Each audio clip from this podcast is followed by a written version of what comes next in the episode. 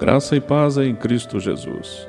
O texto da nossa meditação de hoje está em Deuteronômio, capítulo 31, verso 23, que diz: O Senhor deu esta ordem a Josué, filho de Num: Seja forte e corajoso, pois você conduzirá os israelitas à terra que lhes prometi sob juramento, e eu mesmo estarei com você. O medo tem um poder destruidor muito grande.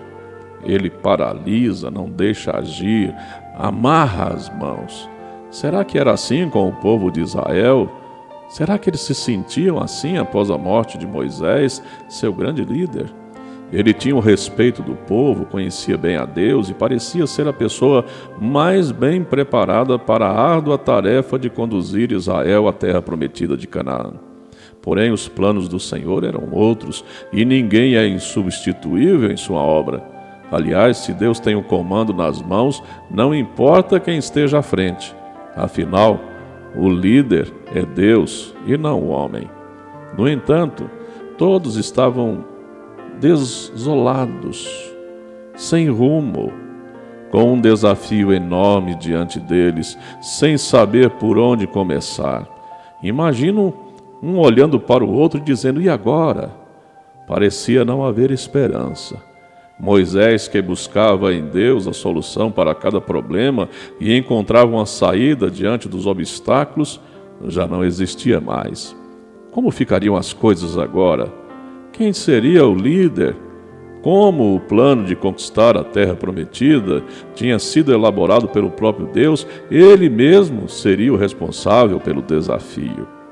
Ele convocou Josué, que fora treinado por Moisés, durante a caminhada pelo deserto para essa árdua tarefa. Também animou, lembrando que estaria ao seu lado, assim como estivera com Moisés. Mas Josué precisava de coragem para cumprir o plano divino. No texto que nós lemos, Deus repete a expressão: seja forte e corajoso. Seja forte e corajoso. Alguém disse que coragem não é ausência de medo, mas o domínio sobre o medo é ter consciência do perigo e agir da forma certa. Deus disse que estaria com Josué e deu as orientações necessárias para que ele tivesse sucesso em sua tarefa. Deveria ser fiel ao Senhor e apegar-se à sua palavra. O mesmo vale para nós hoje. Temos muitos desafios, mas confiando em Deus, recebemos a ajuda necessária para vencê-los. Quem confia em Deus recebe dele a coragem para enfrentar os maiores desafios da vida. Pense nisso. Vamos orar? Senhor nosso Deus e nosso Pai muito amado, diante de nós, sim, Senhor, sempre temos desafios. Há muitos obstáculos a serem vencidos. Eu creio que Josué, por um momento, teve até medo e quem de nós que não tem?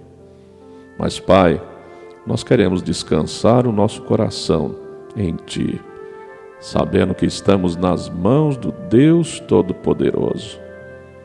É em nome do Teu Filho Jesus que eu oro, agradecido. Amém. Eu sou o pastor Wilton Cordeiro da Silva, da Igreja Presbiteriana de Itumbiara, Goiás, localizado na Avenida Afonso Pena 560 um grande abraço. Que este dia seja marcado por ser um dia de vitórias. Amém.